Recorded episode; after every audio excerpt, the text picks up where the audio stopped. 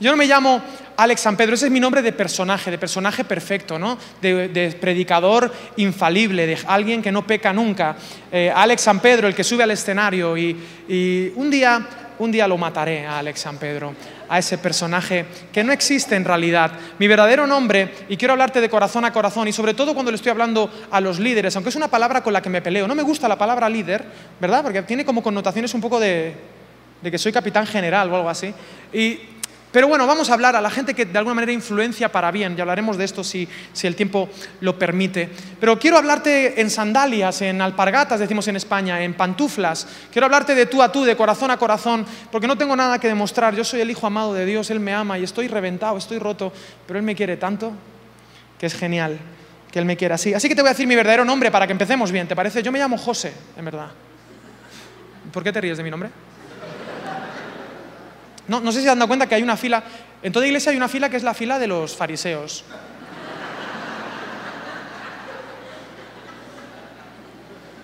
Adivina cuál es. Bueno, seré yo, maestro, seré yo, seré yo. Bueno, entonces eh, yo me llamo José, José, José, yo me llamo José, José Alejandro me llamo, San Pedro Ángel. ¿Has visto? Y siempre ha habido clases. Eh, y este, estos apellidos tan, santitos y angelicales que he heredado de mis padres me dan una apariencia de piedad que no tengo. Ni soy tan bueno, ni me salen alas, ni tengo las llaves del cielo, nada de eso. Eh, yo soy alguien que está todavía en terapia ocupacional. Y esto es muy importante para entenderlo en el liderazgo. Estamos en terapia ocupacional. Una vez vi, una vez vi a un tipo, no sé si habéis visto un vídeo, de un tipo que una botella de agua se puso a orar y la convirtió en vino. Digo, eso es un truco seguro. Me puso polvitos rojos o algo, pero digo, a si algún día me pasa o me gustaría, no sé. No, bueno. También quiero un día que me, tener una chaqueta electrificada, como uno, que no sé si han visto unos vídeos de YouTube, de un tipo que se saca la chaqueta y le pega a la gente y le dan...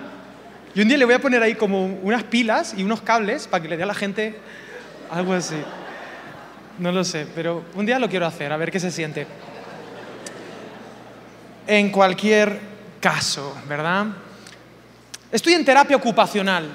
Yo no soy perfecto y a veces en nuestra pedagogía como líderes hemos transmitido un mensaje equivocado. Hemos dicho, tú has visto que yo he llegado aquí, ¿sabes por qué he llegado aquí?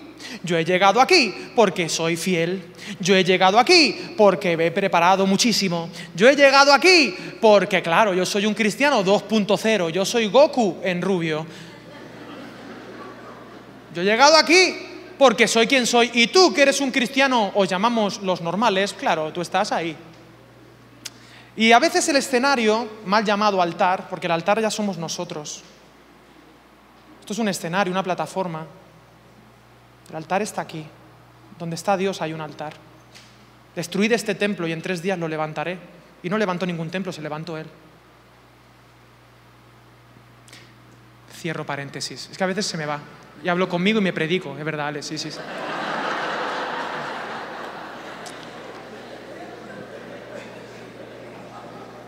Pero tenemos una mala pedagogía Mira, yo estoy en terapia ocupacional, Dios me está sanando. Henry Nowen, que es un autor que me encanta, él dice, somos sanadores heridos. Líderes que estáis aquí, jamás olvidéis esto. Somos sanadores heridos. Y tú puedes venir con toda la cara de evangélico que quieras con toda la cara de cristiano que quieras. Pero yo sé, como dice Henry Nowen, que detrás de todo personaje perfecto siempre hay una persona que llora. Siempre. Estamos rotos, necesitamos ser transformados. Y como dice el profeta y el salmista Alejandro Sanz, cuando nadie me ve, puedo ser o no ser. Qué fácil es Qué fácil es ser cristiano con un micrófono en la mano, subido aquí, con mi Biblia abierta y todo genial, con un montón de ojos evangélicos mirándome. Pero ¿quién soy yo cuando nadie me ve? ¿O quién soy yo donde nadie me ve? Porque ese soy yo. Y quiero confesarte, para que no me vuelvas a invitar, para suspender el examen al que reacción me, está pasando, y de verdad que estoy súper nervioso, estoy sudando sangre como Cristo. Eh, quiero confesarte, si tú pasases, si tú pasases 24 horas en mi mente, tú no me vuelves a invitar a predicar. Es la verdad. Porque aquí hay una batalla campal por mi voluntad. Every day, porque también hablo inglés.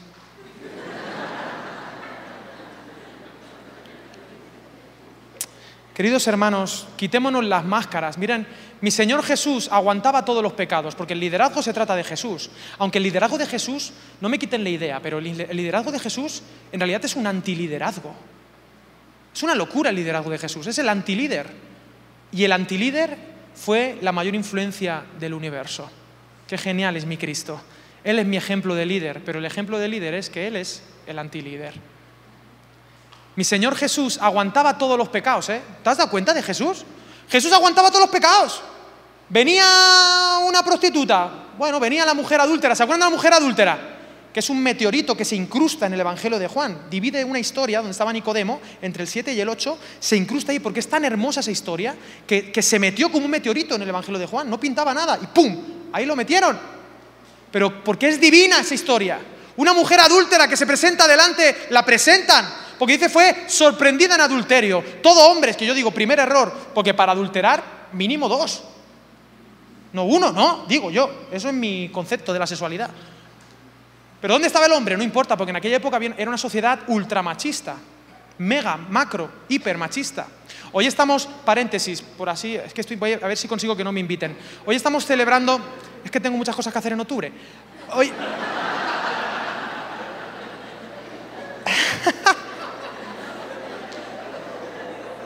Alex, tranquilo, Alex. ¿Dónde estoy? Jesús, ¿no? Miren, hoy estamos celebrando el día de la resurrección, ¿verdad? Ustedes saben quiénes fueron los primeros testigos de la resurrección, ¿verdad? Mujeres. Los primeros incrédulos, los apóstoles. Y los que primero creyeron, las mujeres. Fueron los primeros testigos de la resurrección. Cómo Dios dignificó a la mujer cuando no era nada, era un cero a la izquierda de la sociedad judía. No valía su testimonio para nada, pero dijo, ese testimonio es el que quiero, el de las mujeres. En la cruz, todos los apóstoles, lejos, las únicas que estaban allí, María, la otra María, todas, Salomé y otra María, todas eran Marías, no sé por qué. Era un apodo, ¿eh? María, era como Parse, pero María. Supongo, supongo. Pero la buena cuestión es que llega esta mujer, ¿no? ¿Y qué hay que hacer? Y querían atrapar a Jesús, querían atrapar a Jesús en un dilema moral. ¿Por qué? Porque si Jesús decía, hay que apedrearla, los romanos prohibían apedrear y entonces apresarían a Jesús los romanos. Pero si Jesús decía, no la apedrees, según la interpretación de la ley que tenían ellos, había que apedrearle. Entonces Jesús estaba transgrediendo la ley del Pentateuco, la, eh, la Torá, ¿verdad? Y a veces los cristianos y los líderes cristianos en Latinoamérica, me he dado cuenta, y en España también, queremos responder directamente ante los conflictos morales. Jesús, ¿tú qué piensas? Ah, pensad en el tema más candente hoy en Colombia, o los dos temas, ¿los tenéis? Jesús, ¿tú qué piensas de esto?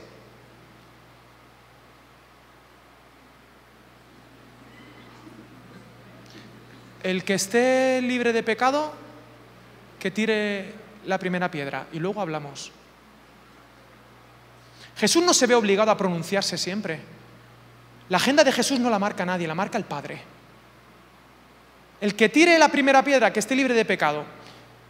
¿Y quién estaba libre de pecado ahí? Había uno que sí estaba libre de pecado. La segunda piedra, tú no tenías que estar libre de pecado, podías ser el más pecador de todos. Pero el primero tenía que estar libre. dice la Biblia que se fueron yendo desde el mayor al menor, primero los mayores. Digo, ¿por qué? Digo, una cuestión matemática, a más años, más pecados acumulados. Está, directamente proporcional. Se queda solo con la mujer y le dice, ¿dónde están los que te condenaron? Ninguno se quedó, Señor, ninguno me condenó. Y mirar, esta frase es la frase que para mí condensa la esencia del Evangelio de Jesús. Ni yo Esto es el Evangelio. Dios diciendo, ni yo te condeno, te acepto tal y como estás. Ahora, vete y tápate un poquito y no peques más. ¿No? Me, hago entender, ¿verdad? Pero la aceptación incondicional está antes de la propuesta de cambio, mucho antes. A veces en la iglesia queremos poner el caballo, perdón, el carro delante de los caballos y queremos que la gente cambie para ser aceptada. En el reino de Dios no es así. En la parábola del hijo pródigo de Lucas 15 no es así. El padre acepta y después lo lava. El Padre perdona y es en el abrazo del Padre que el Hijo puede pedir perdón. Yo no sirvo a Allah. Allah tiene un perdón condicional. Mi Dios me perdonó y por eso yo le puedo pedir perdón. ¿A santo de qué Dios va a estar esperando a que yo le pida perdón?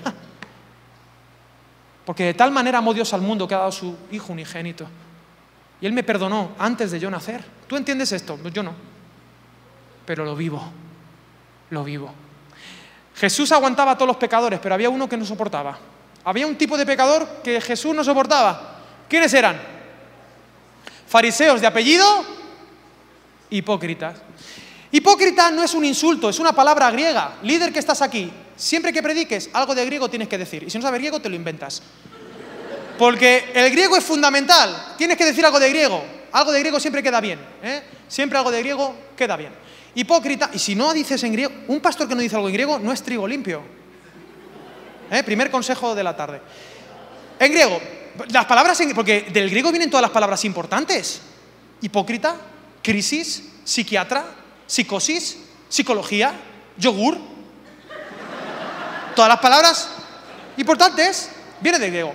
Hipócrite no era un insulto, era un actor griego, un actor griego que, que, que se ponía una máscara de cera. Por eso había que ser sincera la persona quitarse la cera, quitarse la máscara. ¿Y sabes qué era la hipocresía que menos soportaba Jesús? Era la hipocresía religiosa. Y a veces la cultura evangélica nos empuja en nuestro liderazgo a ponernos muchas máscaras, porque hay que demostrar demasiadas cosas demasiadas veces. ¿Me hago entender a pesar de mi acento? ¿A pesar de que hablo así todo el tiempo? ¿De que digo zapato? ¿Zozobra? ¿Zaragoza? ¿Etcétera? ¿Etcétera? ¿Etcétera? ¿Gozo? ¿Celebración? cisterna. Hasta ahí. Me hago entender, ¿verdad? Nos ponemos máscaras y Jesús aborrece las máscaras. Agárrame, Pedro, que no sé lo que le hago cuando veo un hipócrita. Uy, uy, uy, le ardía. Mateo, ¿dónde estás? Mateo, aquí, Señor. ¿Por qué capítulo vas? Por el 24. Vale, vamos a dedicar un capítulo a mis amigos los fariseos. Saca papel y boli o papel y lápiz. Señor, el papel no ha llegado, está en China todavía. Estamos en el siglo I, por tu culpa. Bueno, pues...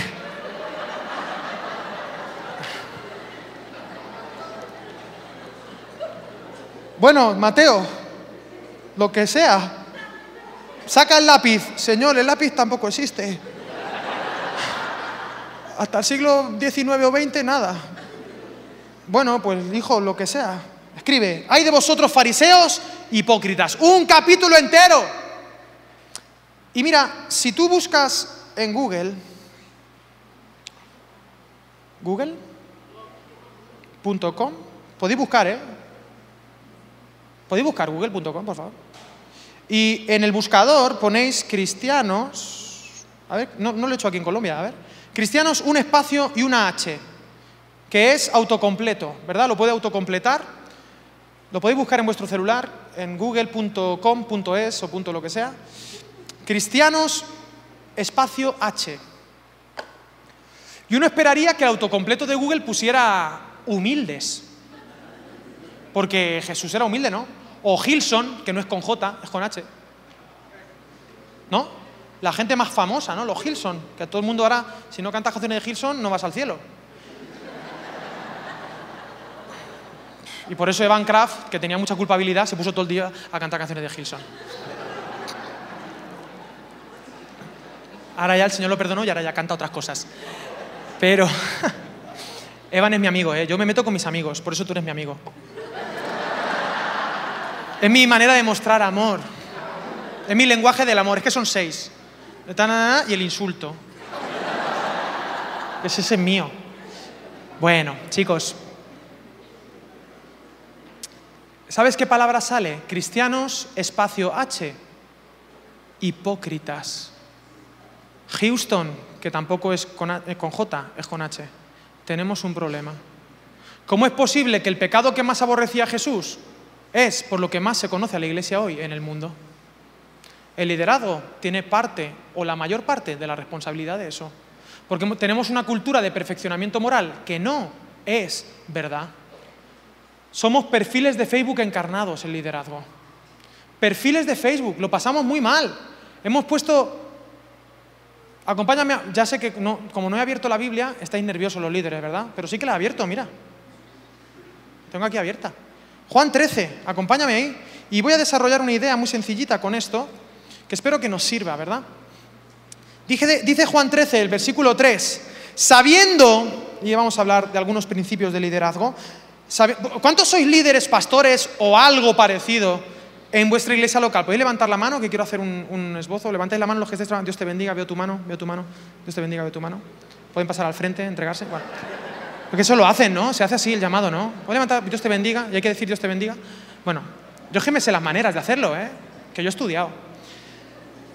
Bueno, un buen número de liderazgo, está bien, me servirá. Juan 13, versículo 3, dice, sabiendo Jesús que el Padre le había dado todas las cosas, en las manos y que había salido de Dios y a Dios iba, ¿verdad? Parémonos aquí en el versículo 3. Sabemos lo que va a pasar después, porque vosotros sois todos cristianitos, ¿verdad? Y sabéis que después Jesús va a hacer algo. Pero imagínate que tú no supieras lo que va a hacer Jesús después. Sabiendo Jesús, tres cositas, las tres preguntas filosóficas más importantes. ¿Quién soy? ¿De dónde vengo? ¿Y para dónde voy?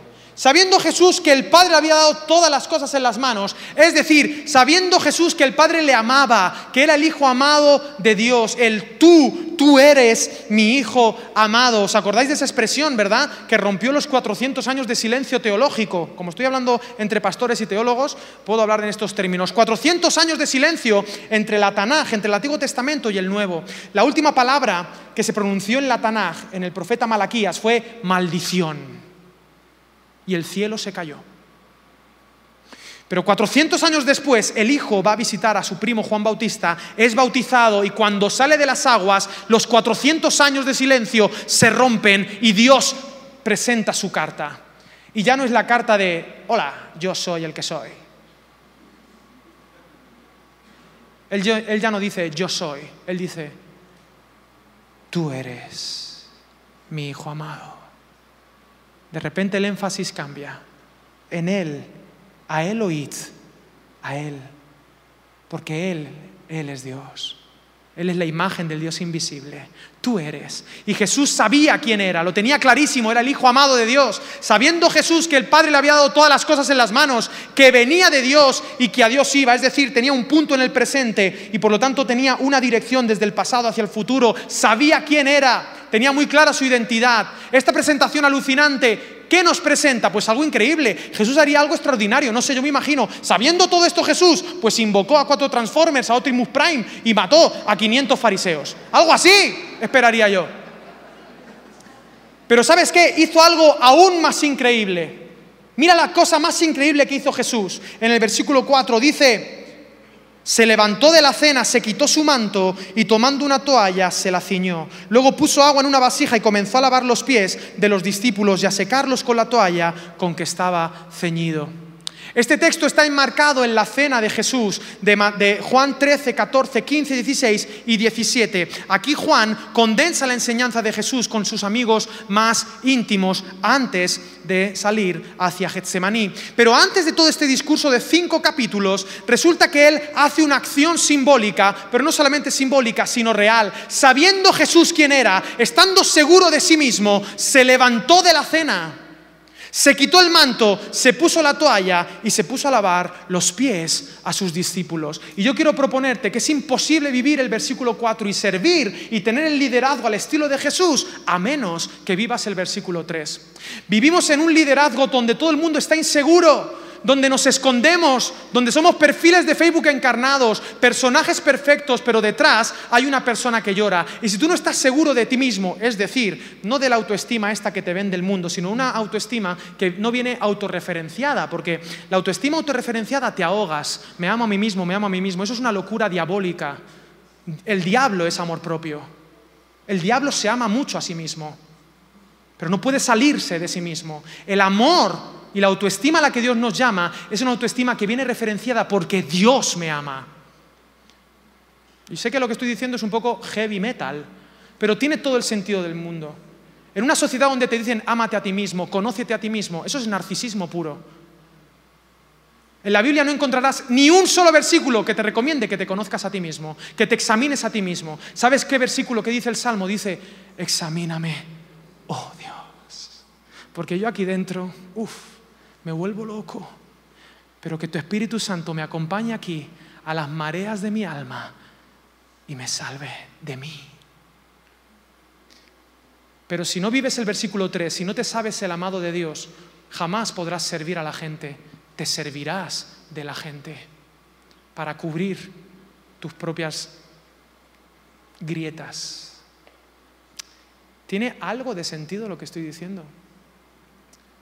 Uno tiene que estar muy seguro. Mira, y quiero decirte algo, ya sé que esto no es una reunión evangelística, pero otro autor que me encanta, que se llama Brennan Manning, él siempre en sus prédicas dice lo siguiente, Dios te ama tal y como eres, no por cómo deberías ser.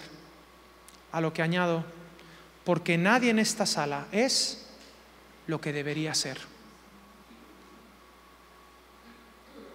Te lo repito. Dios te ama tal y como eres, no por cómo deberías ser, porque nadie en todo este salón es como debería ser. Nadie. Y cuanto antes reconozcamos eso, mejor. Tú eres el Hijo amado de Dios y no hay mayor esclavitud. Hay gente que sirve a Dios por culpabilidad. ¿Qué esclavitud más grande? Eso es una esclavitud religiosa. Tenemos que servir a la gente porque Dios me ha perdonado, porque al que mucho se le perdona, mucho ama. Y tú sabes que tú y yo se nos ha perdonado muchísimo. ¿Tú sabes por qué Dios me ha hecho a mí pastor? Porque Jesús sabía que si, yo no me hacía pastor se me iba a ir la olla a Camboya.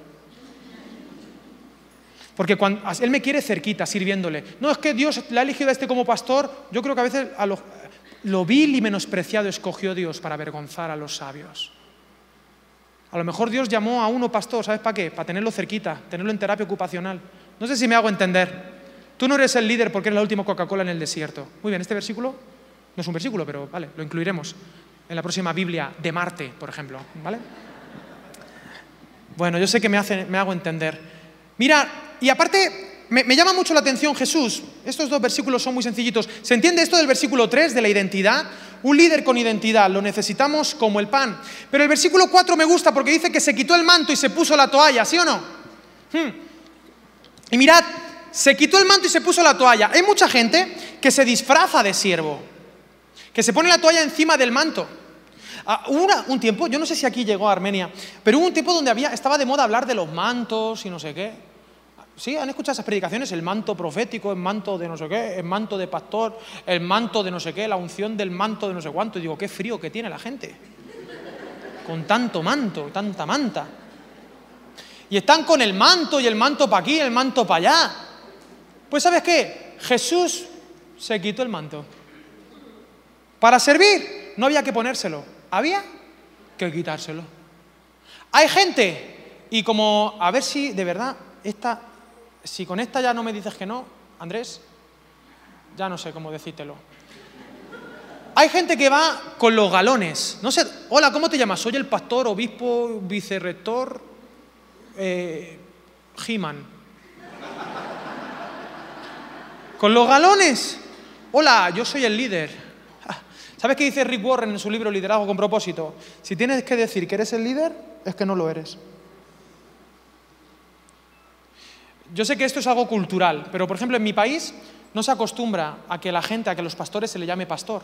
Se le llama por el nombre y a mí me gusta que me llamen Alex. Y porque no me gusta el cargo, porque Jesús dijo, cuidado de que os llamen rabí, rabí. Maestro bueno, ay, ¿por qué me llama bueno? Yo soy Jesús de Nazaret. Alex, ¿me llaman Alex mejor, por favor? Yo, me voy a yo tengo una perra, pero quiero comprarme un perro sí, me quiero comprar un pastor alemán y, le quiero llamar pastor. Escucha, escucha. Para que cuando alguien me diga, pastor, digo, no, pastor se llama mi perro, yo me llamo Alex. O cuando yo le diga, hola, ¿cómo te llamas? Soy el pastor, digo, anda como mi perro.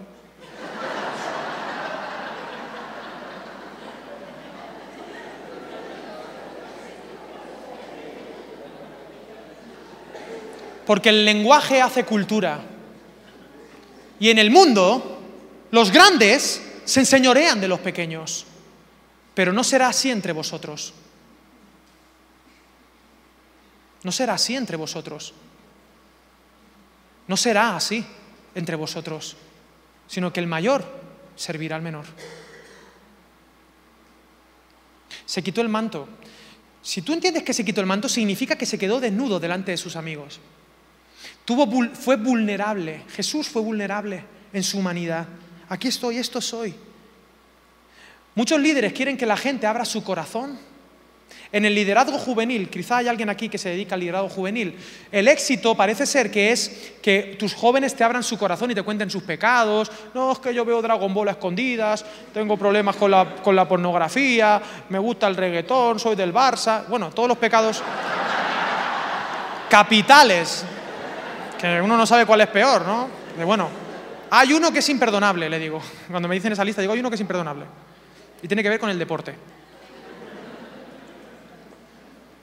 Entonces, queremos que sean vulnerables, ¿no? que nos confiesen sus pecados y que tú seas el líder o gran siervo de Dios, ¿verdad? Que, o venid, a, subid a la montaña del sabio, a la torre de Saruman para que os diga la verdad, ¿no? Pues no, si tú eres el líder, la palabra lead viene, es un anglo, es anglosajón en realidad el término, eh, significa cabeza, el que primero hace las cosas. ¿Tú quieres que la gente te confiese las cositas? ¿Tú quieres que la gente sea vulnerable? El primero que tiene que ser vulnerable eres tú porque tú eres el líder. El primero que tiene que contar sus porquerías a los demás, eres tú. ¿Suena fuerte porquería? Sí, suena un poco fuerte, ¿no? Pecado es más fuerte que porquería. Porque por la porquería no te vas al infierno, por el pecado sí.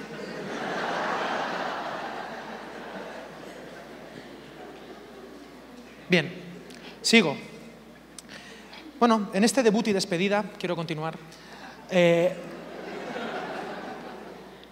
se quitó el manto, fue vulnerable.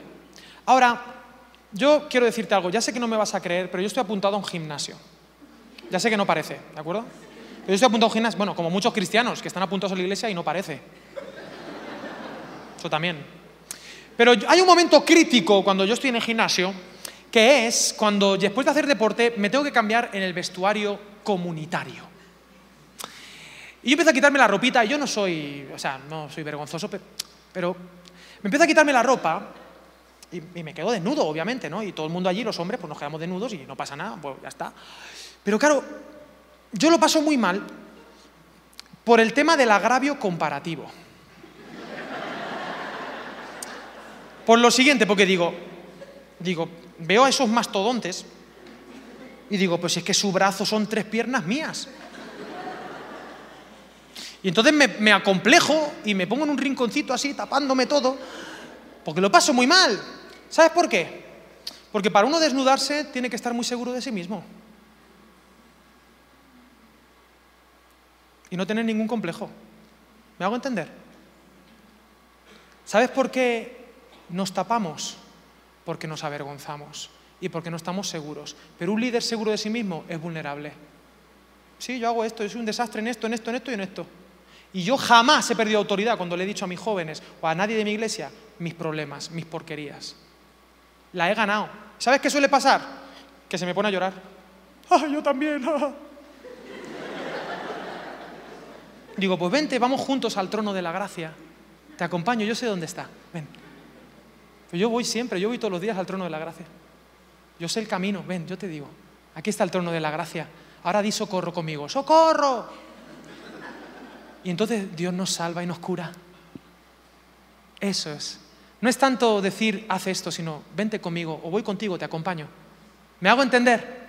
Nos quitamos el manto y solo así nos ponemos la toalla. Porque si no somos perfiles de Facebook encarnados. ¿Cuántos tenéis perfil de Facebook? ¿Puedes levantar la mano? Dios te bendiga. Bien. Todos tenemos perfil de Facebook. Y yo tengo crisis matrimoniales por culpa de los perfiles de Facebook de otros matrimonios. Porque lo paso muy mal. ¿Habéis visto esos líderes o esos pastores que tienen vidas extraordinarias en Facebook? Aquí, 6 de la mañana, llevándole el jugo de naranja natural a mi esposa a la cama. Y Geraldine, mi esposa, me hace así y me dice, Alex, ¿dónde está mi jugo de naranja natural? Por cierto, saludos de mi esposa. Saludos de Geraldine, se me ha olvidado decirlo antes. Bueno, es mentira, ella no. Lo que pasa es que todos los pastores mandan saludos siempre de sus esposas, ¿no? ¿No se hace eso? Digo, dará buena suerte o será como algo mágico que, hace que las cosas salgan bien. Mi esposa nos manda saludos porque está durmiendo. Ahora mismo son, en mi país, son las 2, 3 de la madrugada y se levanta en una hora porque nos vamos a ver mañana, ya la voy a ver y por eso canto mi galaxia, porque ando... Alteraíto.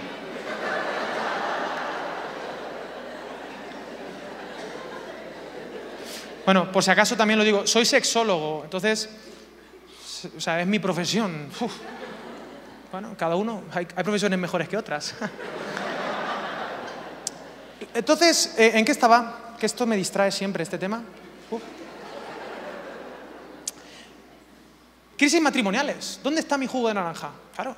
Siguiente foto, salen con su perrito, un cachorro. Siempre tienen un perrito, que es como un cachorro, un golden, un golden, ¿sabes? El, el de Scotex, no sé si conocen el papel higiénico de Scotex, que es siempre así que ese perrito que con el papel higiénico parece que está en las Olimpiadas, haciendo así baile artístico, el perrito, un perrito tan mono.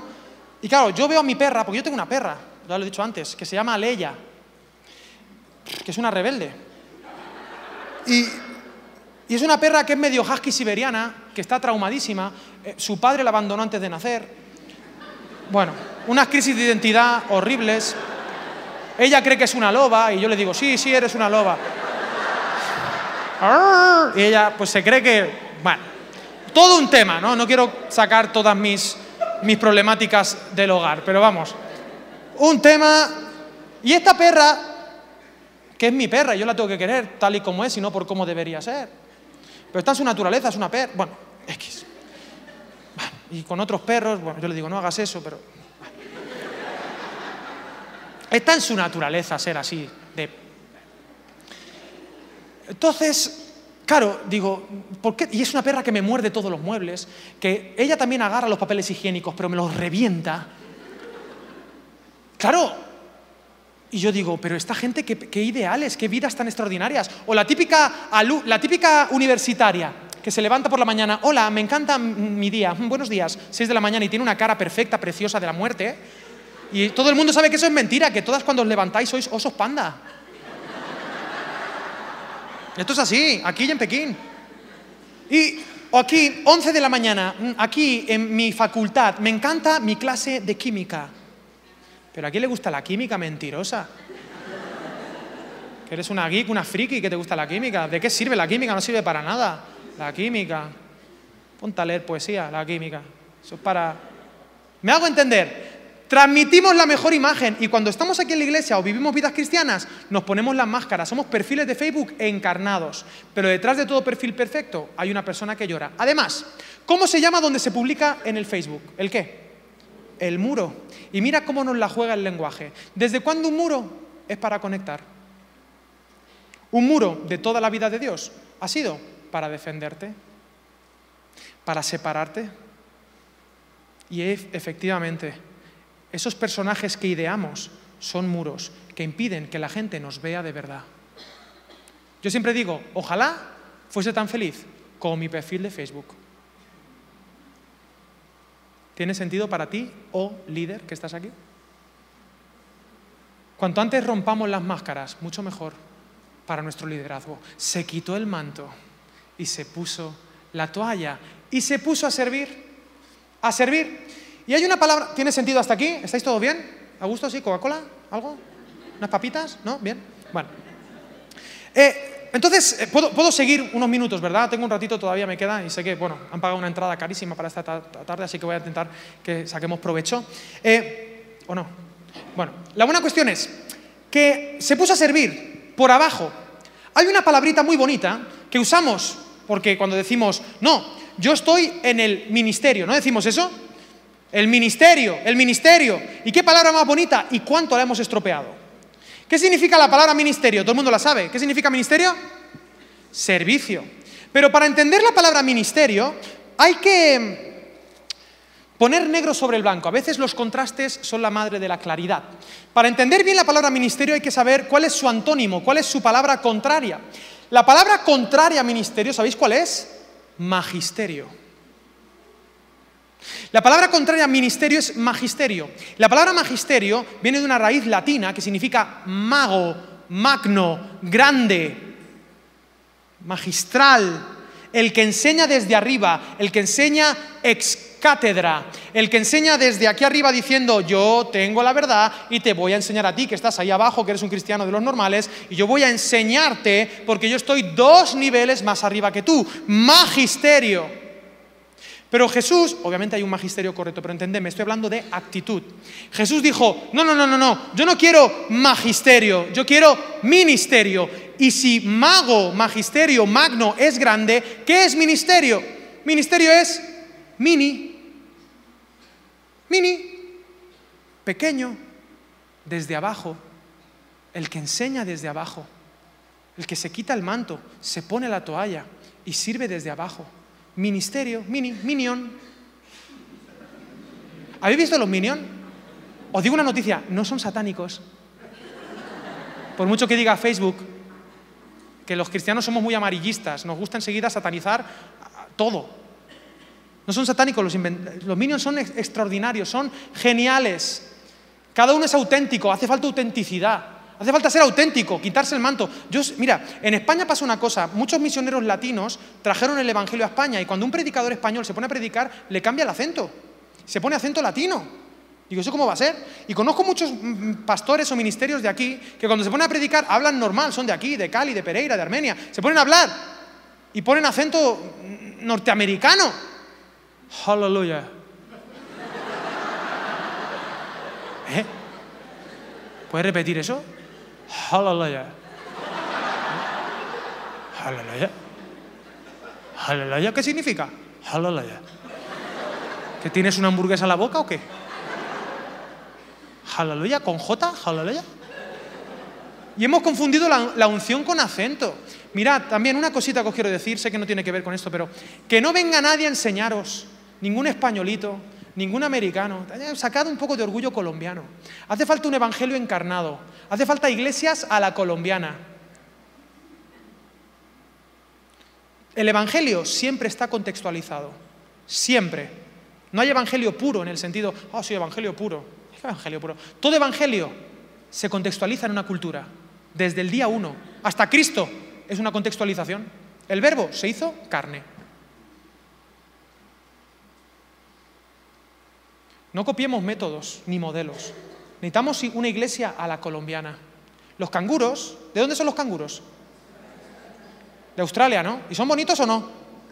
A mí me encantan los canguros, pero los canguros en Australia. Porque si tú sueltas aquí los canguros, no sobreviven ni tres. Pero los cristianos, vienen los canguros y todos canguros. El que tenga oídos para oír, que oiga lo que estoy diciendo con los canguros. Es una parábola. Y que no venga ningún español tampoco a decirte esto es así o esto es asá. No, no, no, no. Una iglesia a la colombiana. Una iglesia que hable el lenguaje del pueblo. Jesús no hablaba el lenguaje de los sacerdotes, hablaba el lenguaje del pueblo, de los profetas. El reino de Dios es como esa silla. El reino de Dios es como ese altavoz. Venía un niño, le molestaba. Bueno, de ellos es el reino de los cielos. Él hablaba el lenguaje del pueblo. Los que sabían no lo entendían y la gente sencilla lo entendía todo. mi Dios, mi Dios. Se quitó el manto, no te pongas el manto ni de otros tampoco. Sé tú mismo, sé auténtico, rompe el perfil de Facebook. ¿Me entendéis lo que quiero decir con esto, verdad? Y sirve desde el ministerio, desde abajo, desde la sencillez. Sé tú mismo, ya está, tranquilo, tú eres el Hijo amado de Dios. La tentación primera de Jesús, ¿cuál fue? Cuando le tentó Satanás, en los tres intentos. ¿Qué le decía Satanás? Si eres Hijo de Dios, demuéstralo. Yo no tengo que demostrarle nada a nadie, yo, y menos a ti, Satanás, con lo feo que eres y con los cuernos que tienes. Habla con tu esposa. ¿Esto es una herejía? Podéis borrarlo si queréis. ¿Me entendéis? Ser auténtico, sé tú mismo, ser tú y vulnerable y con tranquilidad y ministerio. Yo estoy cansado de que la gente presente la cultura evangélica, aquí está el oh gran siervo de Dios. ¿Habéis escuchado eso? Que eso es un oxímoron, un oxímoron, una contradicción. Aquí está el oh gran siervo de Dios. Se, se colapsa el universo y explota. ¿Tú sabes qué? Cada vez que alguien presenta a alguien diciendo aquí está el oh gran siervo de Dios, ¿sabes qué pasa? Que muere un gatito. Muere un gatito. Aquí queridos hermanos, les presento al oh gran siervo de Dios. Si pones una O delante siempre queda bien. Oh, oh, gran siervo de Dios. Muere un gatito. Un, gatito pequeñito así, un, un gato persa. Un gato persa que estaba con sus otros hermanitos gatitos en una cesta al calor de la chimenea, haciendo... pero a alguien se le ocurrió decir, oh gran siervo de Dios. Se mueren los gatitos. Así que piénsalo dos veces antes de volver a decir, aquí está el oh gran siervo de Dios, o yo soy el gran siervo de Dios. Porque se mueren gatitos, acabo de matar tres. Porque yo soy así, de malo, me gusta. Luego vienen los de los animalistas. Me hago entender. No sé si tiene algo de sentido lo que estoy diciendo, es una locura. Pero bueno, acepto, vale, tú eres el oh gran siervo de Dios. Ha muerto otro, pero con propósito. Su vida ha sido corta, pero ha tenido sentido. Ha, muerto por una buena causa. Missy Fu se llamaba. Va por ti. Allí donde estés.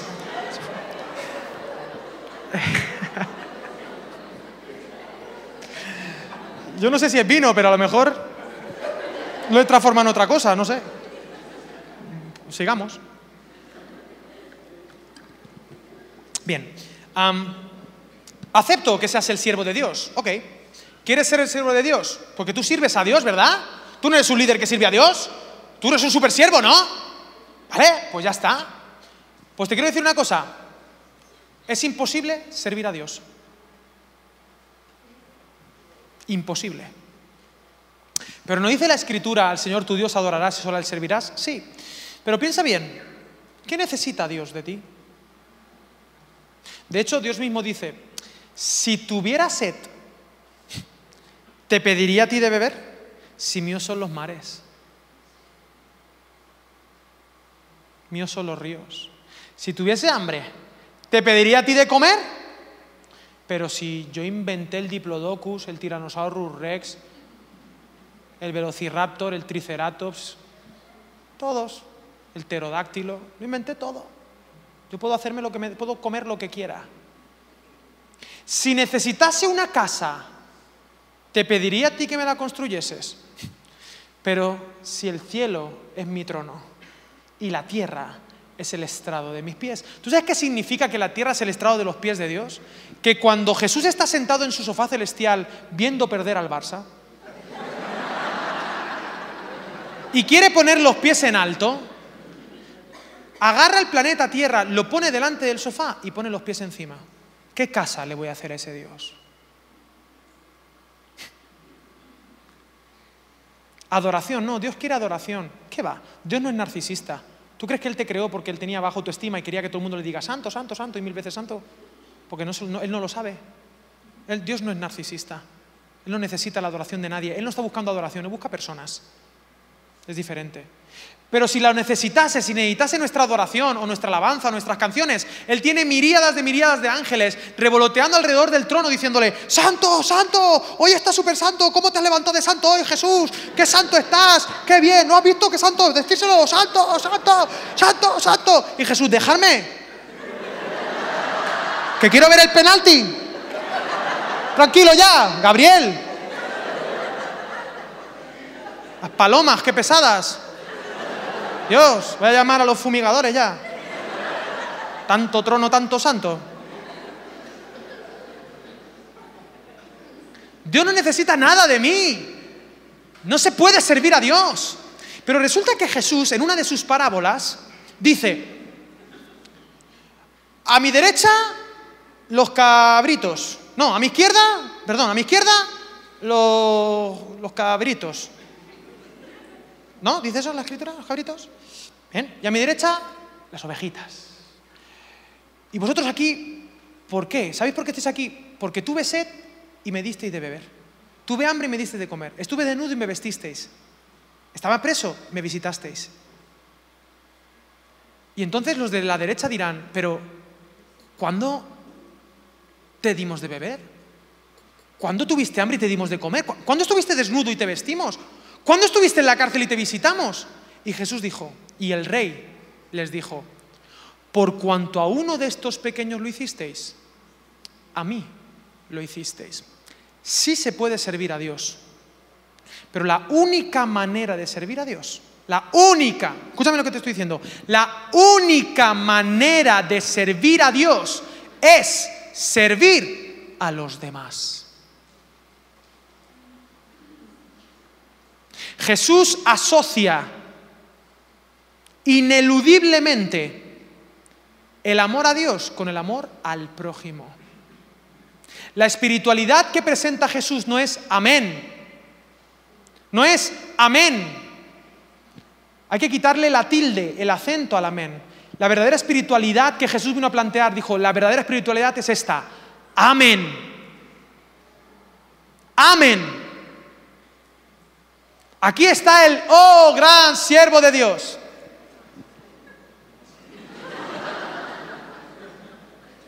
Te compro la idea, tú eres el gran siervo, ¿de acuerdo? Pero si tú eres un siervo de Dios, nombre y apellidos de las personas a las que sirves, porque la única manera de servir a Dios es servir a los demás. ¿Tiene sentido para ti? Porque el liderazgo es servicio y el servicio por amor. Porque si eres un gran predicador y no tienes amor, no eres nada. Si eres un gran líder y no tienes amor, aunque seas carismático, no, solo eres una batería desafinada. Lo han podido comprobar esta tarde.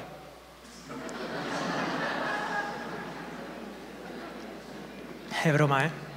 Me ha gustado mucho la última canción. Es como muy... ¿no? El Señor ahí en el trono, el Cordero. A mí eso me emociona, ¿no? A mí me gusta mucho. Menos mal que no habéis cantado la canción del trono esta, aprovechando. La del trono, ¿sabes? La de Al que está sentado. Uh, esa canción. Es muy bonita, pero es infinita. Es un bucle. Tiene explicación tónica porque no, es que sea muy espiritual, es que la canción sea la gloria y el poder. Te deja ahí como, es el final, pero para los músicos de la sala está haciendo una semicadencia en la dominante. Y una semicadencia en la dominante siempre pide caer en la tónica para terminar. Pam, pero cuando has terminado, pam, ya has dicho y al que está sentado. Uh, sea la gloria y el poder. Y te está pidiendo el cuerpo terminar, pero cuando quieres terminar dices, y al que está sentado. Uy, Dios. ¿Sabéis que un líder de alabanza se murió? Por inanición, que no pudo escapar, estaba ahí con la guitarra poder, socorro, sacarme de aquí, al que estás, y se murió. Bueno, escucha lo que te voy a decir. Aparte de, conozco al, al Lucas Conley, es el compositor de esta canción, me cae muy bien, lo voy a ver el mes que viene en Rosario, Argentina, y me río con él y de él. Porque Dios me ha llamado a esto, a ser un bufón. El bufón de la corte es el que saca con humor los trapos sucios, los, puntos ciegos del Evangelio, las cosas que hacemos y que son ridículas. bueno, si Dios me ha llamado a eso, bueno, es lo que soy. Como la canción del payaso de Marco Vidal. ¿La conocéis la canción del payaso? Si me hago un trapecista me voy a matar. Así que prefiero ser el payaso, que toca el violín, soy violinista. Tuve 10 años en el conservatorio tocando el violín. Soy el payaso, pero en el nombre de Jesús. ¿Por qué digo esto de al que está sentado en el trono? Porque, y la canción de antes. Porque a mí lo que más me inspira de Dios no es que esté sentado en el trono. ¿Sabes qué me inspira de Dios? Que dejó el trono. Eso es un líder. Ese es mi rey. No Felipe es esto. Mi rey es el rey que deja el trono. Un líder al estilo de Jesús es el antilíder, el que deja el trono. Es Aragor, hijo de Arazor, heredero de Isildur, rey de Gondor. Ese es mi rey, el rey del Señor de los Anillos. Tolkien, Tolkien, un hermano en la fe, que expuso el Evangelio de manera brillante en los seis libros o tres libros, depende cómo se vea, del Señor de los Anillos, él refleja muy bien el carácter de rey que tenemos que tener. Y refleja muchas cosas de la iglesia. El anillo representa el pecado, que crees que te da poder, que te invisibiliza, que jamás serás descubierto, pero te termina poseyendo. Hay, mucho, hay mucha verdad evangélica en el Señor de los Anillos. Tolkien le predicó el Evangelio a un amigo suyo ateo, súper ateo, profesor de Oxford. Eh, y un sábado por la tarde estuvieron hasta las 3 de la madrugada hablando Tolkien, Luis y otro amigo suyo. Y Tolkien convenció a C.S. Lewis, a su amigo ateo, de que Jesús era un mito, pero era el mito verdadero. Y entregó su corazón al Señor meses después. C.S. Lewis es el autor, probablemente el, ah, el apologeta más importante del siglo XX, probablemente autor de las crónicas de Narnia, porque había un hombre llamado Tolkien, seguidor de Jesús, que supo exponer que él trabajaba para un rey que dejaba el trono y que moría en una cruz. Qué liderazgo tan increíble, el liderazgo de Jesús. Sabiendo Jesús que el Padre le había dado todas las cosas, que venía de Dios y a Dios iba, se levantó de la cena, se quitó el manto, se ciñó la toalla y, puso a lavar, y se puso a lavar los pies a los discípulos. Le lavó los pies a Judas. Le lavó los pies a Pedro, que tenía pescaditos entre los dedos. A Judas le lavó los pies. Líder que estás aquí, tú eres llamado a lavar los pies, aunque sepas que mañana te van a traicionar. Porque tú eres hijo de Dios y Dios hace, hace salir el sol sobre justos e injustos. Yo no soy Dios, yo tengo que lavar a las personas en su camino y empoderarles. ¿Tiene sentido para ti? Juan 13, versículos 3 al 4, en realidad es una parte práctica de Filipenses capítulo 2. Lo conocéis, ¿verdad? Es una canción. De las primeras canciones se conoce como el Carmen Christi, la canción o el poema de Jesús. Carmen significa poema, Christi de Cristo. Haya pues en vosotros el mismo sentir que hubo en Cristo Jesús, el cual, siendo en forma de Dios, no estimó el ser igual a Dios sino que se quitó el manto, se despojó de sí mismo y se puso la toalla, tomó forma de, de siervo.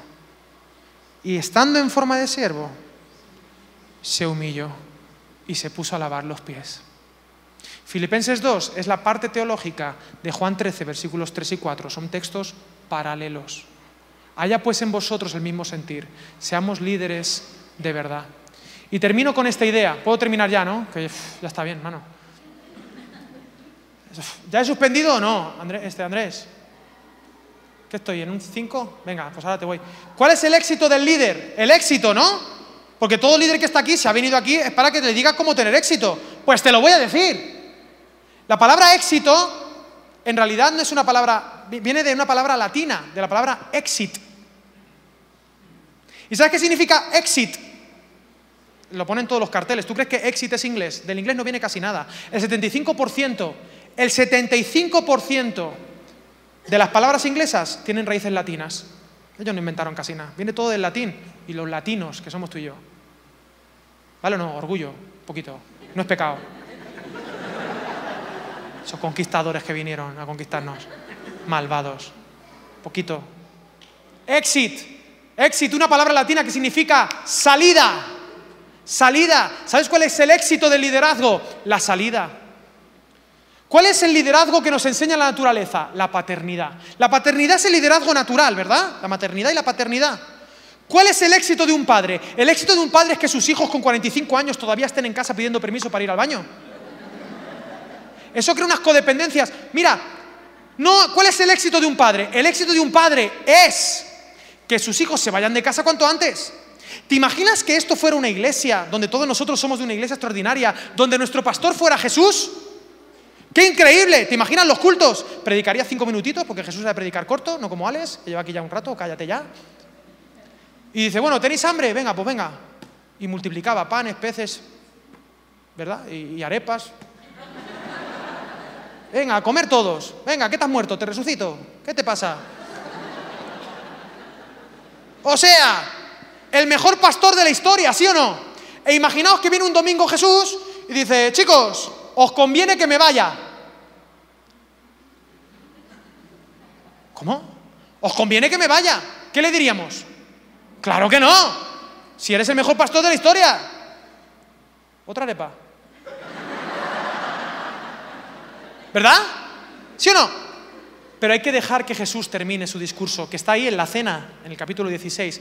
Os conviene que me vaya, porque si no, no podrá venir sobre vosotros el Espíritu Santo. Jesús es Emanuel, Dios con nosotros. Paréntesis, mi, esposa está embarazada de cuatro meses. Gloria a Dios. Eh, y estamos ahora con lo del tema del nombre del hijo o hija. Y yo ya he, he perdido toda esperanza de ponerle yo un nombre, porque cuando a mí se me ocurre un nombre, ella le pone el nombre o a plantas o a animales. Adivina por qué mi perra se llama Leia.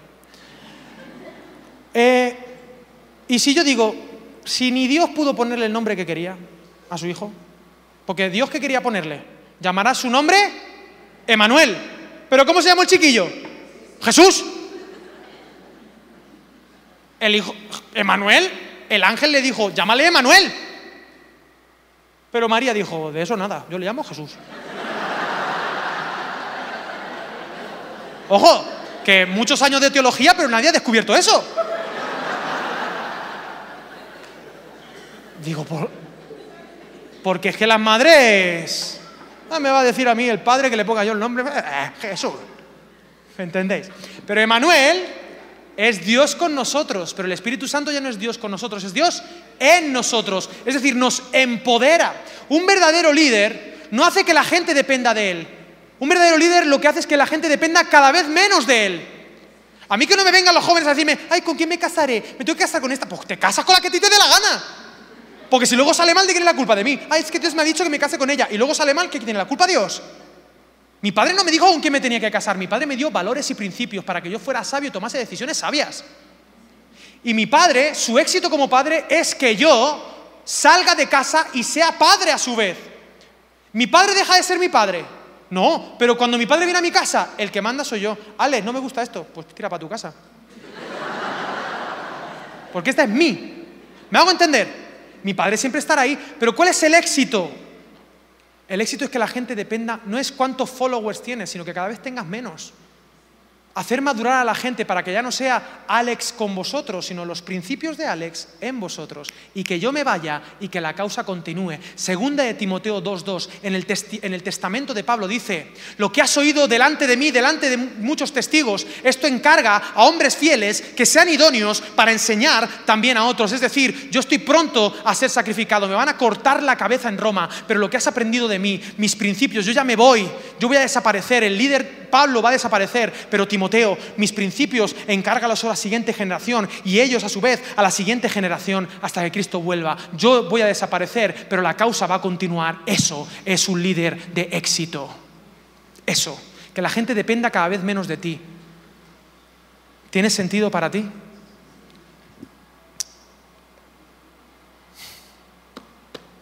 Y termino con esto. Tú no estás en el ministerio a tiempo completo. El ministerio no es para ti, es para los santos. Efesios 4, 11, él mismo constituyó a unos apóstoles, a otros profetas, a otros evangelistas y a otros pastores y maestros, a fin de perfeccionar a los santos para la obra del ministerio. Tenemos que quitarnos el lenguaje de, ¿tú estás a tiempo completo, a medio tiempo? No. Todo cristiano, seguidor de Jesús, está a tiempo completo. Y los ministerios, mal llamados ministerios, son para formar a los santos para que estén en el ministerio.